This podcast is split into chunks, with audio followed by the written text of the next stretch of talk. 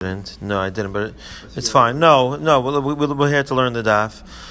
Um, what? Rabbi Yehuda, hi Zeres of the the Zeres of the Kani, Zog Rashi, what's the Zeres of the Kani?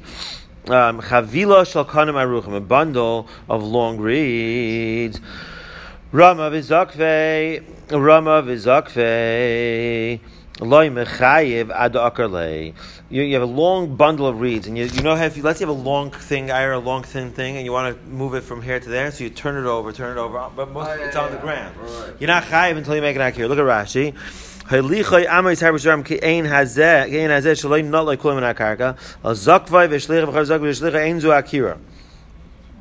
That's not called an akir because it never left the ground. Yeah. Ah, so it's not an akir because it's always you're. It's like when they take those tires and. Right. Right. Anything which is big and, and, and, and, very heavy, you could just flip it over and flip it over until you. Right. Does it make a difference if it extends four hours or not? Does it make a difference? It doesn't sound like it. Oh, what do you? mean? Aha. Why? What do you mean if it's four hours long? Yeah. Why should it make a difference? Well, because then it can be considered maybe its own. What? Do you paper towels from the bathroom, please? That would be considered what? Its own makam tour or its own. Or it could be like throwing over a. Yeah. It's, it's a good question.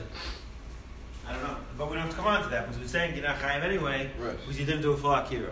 Fine. Zakimar Vaita. Amar we learned earlier. Adam um, person who could stand on the stoop. Naitel Balabais for nice and light. Um, you could take from the Balabais and give back to him. Naitel Ani nice. You could take from the Ani and give back to him because you're standing on a makam b'tor. Right. But we said you can't take from one and give to the other because it looks bad. it looks bad for for right, it's a zilzal and Shabbos. Hi, skufa mai. Well, this is skufa. This stoop that we're talking about. What is it? What's what's its nature? Elaim skufas rishus harabim. If you're going to say uh, skufa of the rishus harabim, zok Rashi, keep going. Skufas mavli. She'ain aleh tikra. It's like the skufas mavli, a stoop of a mavli that does not have a roof on it. The engavay gilman and it's not three hard from the ground. The lechi shall mavli lifnim heimena. Okay, I don't have, have, an exact picture of what that is, but the point is that it's less than three from the ground. Um, Hamapik Rishus Hayachal Rishus Harabim. You take from Rishus Hayachal to the Rishus Harabim because it's lower than three in Rishus Harabim. Like we learned earlier, we learned earlier today on on this on this blot that something lower than three is, is connected to the Rishus Harabim. It's Rishus Harabim. So why are you allowed to do that? Right. Only must be the skufas rishus hayachid zakrashi kigoin. I met this tachas tikra. It's standing on the tikra oil of him and halachi. I give a yudur chavadal. Fine. It's something. It's a it's a rishus hayachid.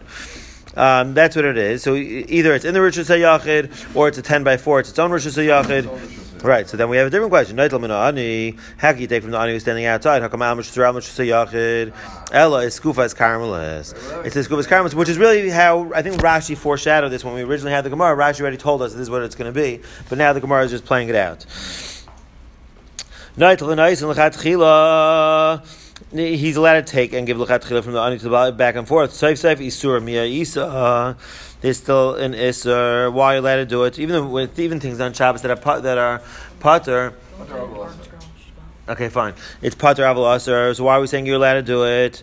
Saif Saif Zermi is el skufa makim p'tor ba'almuhu. We're talking about an skufa which is a makim p'tor. Keep going to less bay dalad al dalad. Right. We're talking about that it's ten high above the ground, like we had earlier, right. and it's not, it does not have dalad al dalad. Um, so therefore, it's not a rishus hayachid for itself. It's ten high and three and three wide. It's not a karmelis and it's not a rishiyah. It's a makam Torah, and that's what you're allowed to do with lechatchila. And we just say you're not allowed to take from the Baal Bayis and give it to the Ani because then it's a Zolzol and Shabbos. Even though technically you're allowed to do it because you're in like no man's land. You're in Switzerland. You're exchanging. Right. You're right. Good, good. Like that, which Rabbi Yochanan said when he came from Eretz Yisrael, a place that does not have four by four tefachim. It's for the bnei Rishus Yachid, bnei Rishus Yachid, full of to um, lean on to put their bags on because it does not have dalad al dalid, and therefore it's a makam torah. As long as you do not switch it, Rashi, as long as you don't put from the, as long as you don't do tricks you don't take from the ani. Rashi explains on bottom and give to the Baal Bayis. Right. Right. Marasayin, Zilzal, and Shabbos. More of a Zilzal and Shabbos. Similar, similar to Marasayin, but it's a Zilzal in the covet of Shabbos. Right. Similar, like we said, like we said a couple of days ago, similar to the Rambam says the whole institution of muktzah is because of a zilzal and covered Shabbos, so it's be the same thing. Right. Dr. Rabait, uh, no, you, skipped you skipped a line and a half. We learned earlier, as long as you don't do that, and if you no, I just spoke that out right. And if you give and you take, they're all three are pater because there's no real isser. Let me have it to Zerav, let's it's Kasha and Rav Dam Rav Zerav, and Amav Chayfetz Mitchilas Dal Seif Dal Rosh Zerabim, someone who brings a Chayfetz from the beginning of Dal Seif Dal Rosh Zerabim. Now, we're talking about a guy that he's standing over here, and he has long arms, and he takes something from here, Right. and he lifts it over his head, and he puts it down over there. Right, so it's going almost four, almost four complete. Or uh, it is complete. It is four arms. We're talking about a guy with very with long arms. Talking like a Dennis Rodman, kind of like a. Maybe probably not that much, but yeah. Four ounces is actually four ounces. It depends how big four arms are. It's, between six and eight feet. It's, it depends on what share of, what the share of an arm is. It's not so. lis- Listen, this. That's almost that's, That's almost six feet, right? Okay. So someone who does that, Derech Olav Zakrashi, even though he brought it Derech Olav Shehigbiyah L'Mayla Yud. Even though he brought it on top, or Derech Olav means even though he passed it on top of his head, or he, which was higher than 10 Tvachim. So he's going through a Makam Tor, right? So if you look at what this guy is doing, he's taking from Rosh Hashanah, putting it on top of his head, which is Makam Tor, putting it down on the Rosh Hashanah. because when he lifts it up, part of it will be extending back beyond the ten. Beyond the 10, exactly. So, still he's chayiv. Zok Rashi, ki other an chiv alv kav zerach makam Torah azal. So, let's say that it's a kasha on Rav, I mean, that which we said before. That if the guy is standing on the skufa, which is the makam Torah, and he's passing, taking from the honey, taking to the balbais, he's potter because really he's not doing anything wrong. There's no chiv chatos because all it is is zolzol and kavet Shabbos. I we see over here that the guy is chayiv, even though it's going through a derech makam Torah. It's like, hasam loinach hachanach. Over there, it's just going through Zagrachi. Um, loin nach b'makam tor. V'avilak here, which is Rama nach, which is It's passing through the the makam tor. Right, it's not rusting. It's not resting. The hachanach b'makam tor b'yadayim al skuf. Over here, it's not in the makam tor, and the hand of the person who's standing on, on the skuf. It's interesting because I, it sounds like this is even less klutu k'mishoncha. You remember we had a case of someone who throws something. A zarek moshe tirach yachal or shtiyachal or shesrabim b'emtza. So we said damya. But over here, you wouldn't even say it because it's in the guy's hand. Right, he's never, he never lets go of it. So uh, Right, or maybe you would say klut commission chadam. It's like, it, but you don't have to say it. It, it, it. It's not a real comparison. Okay. Anyway, I was just thinking you have to know when to apply which thing. Others say eskufa mishamesh de rishuyas. Eskufa could be utilized as two different rishuyas. Bisman shah pesach basuach when the door is open. And kilifnim, it's like it's inside. It's like the Rosh Hashanah Pesach. No, if the door is closed, it's not just a stoop, though. It's not just a scoop. That's what Rashi said before. It's, this is it, it could be. There are different kinds of a scoop. That's what the Gemara was going through before. What an eskufa is. But we just said before the scoop is a makam Torah. It is like it is like a, it's like a platform. It's not a stoop. It's like the stoop is the wrong word. It's like a platform. But over here. What's this? Oh, so look at Rashi. So that's what the, uh, that's what Rashi was saying before, and I didn't have a good shot. It has something to do with mavoi and a and a and a what's it called and a chatzar. Kasakadaitach. Right, kasakadaitach b'mavoi shechshir b'lechi. Mavoi, right? So so mavoi we're going to have more in the Masech, and we're going to have more in Eruvin in Mirz Hashem. Right. If it's just me and you, or if it's others as well. If it's just me and you, it's great also. I love learning with you, and this is being recorded. It's Ira Younger over here that I'm talking to. I'm proud to say it on the. I'm proud to broadcast it. To, we miss everyone else, but Yeah, well, like, your sister will have. we wish the Elm will come back. Right? Yeah, yeah. yeah. The Elm's been busy. Baruch Hashem, making simchas and making and, and involved in simchas, and you should only hear you should hear Basuras types. Anyway. Um, so Zok Rash Kazakdach b'mavishach shir b'lechi b'lechya lefnim in eskufa. We think that we're talking about a mavoi, right? So you have a chatzar and a mavoi. A mavoi is the alleyway that all the chatzeres lead into a mavoi, and a mavoi, in order to carry in it, you have to be machshir. I'm in Rashi now. You machshir with a lechi.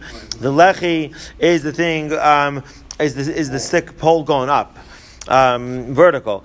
The lechya um, lefnim min eskufa. The lechi is within the eskufa, within this platform. Behind it to come a time of avgav lesle lechi mi bechutz. Okay, so let's see what the Gemara says. Let's let's read this out in the Gemara. Even though I don't have a hundred percent clear picture of we really we could use like a diagram for this. So it could be, it could be the lucky sticky in the middle of this. Right. Right. Aha, maybe. Okay, let's see. If you and if you can find a diagram somewhere, fine. Nachmal. Acher ma'ibrim eskufa mishamesh tei rishoyis. Eskufa could be used as two. Bizman shah pesach. If the pesach of the mavoi is open, then the eskufa is like the um, rishus hayachid. Pesach no'ol. If the door to the mavoi is closed, kilachotz. It's like the outside. So I guess the skufa is right outside the mavoi, and it's outside the area of the lechi. I would thought with the mavoi, the alleyway. If Right. Open, it's more like Sharabah. Right, but I, right. That, that's really what Rashi said at the end of the last Rashi that we said. That right now we're thinking that the lechi is with is not in, encompassing the area where the skufa is. In fact, remember, avagav less lechi, avagav less lechi. Even though there's no lechi encompassing this skufa. Rav Chaim Bar Guryom Rav Toicha Pesach Tzarech Lechi Acher La Rav said in that the in Toicha Pesach within the Pesach within the Pesach of the Mavoi within the door of the Mavoi, you need another Lechi La to be matter you in order to carry. Now we'll get more of a picture as we in this Tzak Rashi. Tzarech Lechi Acher La Yeah, we're getting just a taste of it, and we don't have the full information, but we have the basic idea of what the Lechi is. All of what we call an Erev, that's based on a Lechi um, the lechi and the kaira, right? Exactly. The string is the kaira, and the lechi is the light po- is the small stick actually that we have next to the light posts. That's the lechi. So Rashi, the lechi which is matir the mavoi. Sas sasme neged ha eskufa vizakov aleha. mm, So it's closed. He closed it negative opposite this kufa v'zakov and it's zakov on top of it v'kasavar, and he holds asur l'ishtamish neged halechi.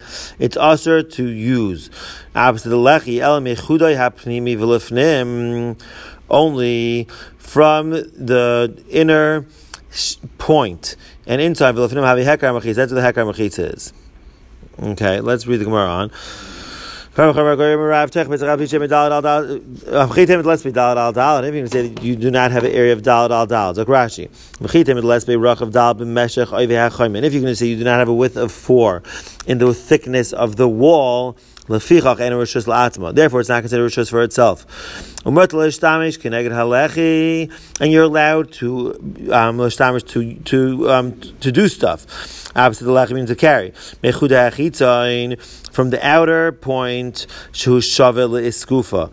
That is parallel to the iskufa. Okay, we really need a diagram for this.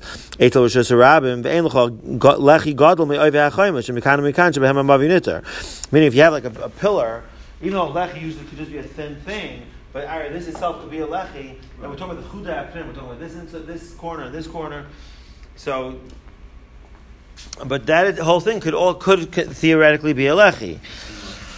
Okay, if you're going to say you do not have dalad al dalad, so it's not a rishus la'atzma. If I'm Rav Chambar Goyim Rav Pesach inside the doorway of the mavoi.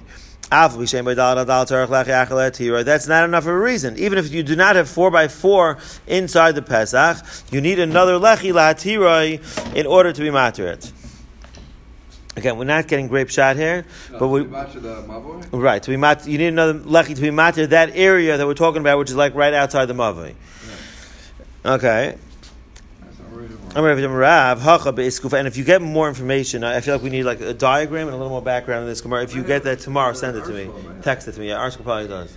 It's the kind of Gemara we really need. We don't need. I can run up and get the ArtScroll real quick. If they have one here, They had one, yeah. if they have one, that would be great. Yes, let's pause this thing. Because they usually they do diagrams. Yeah. What?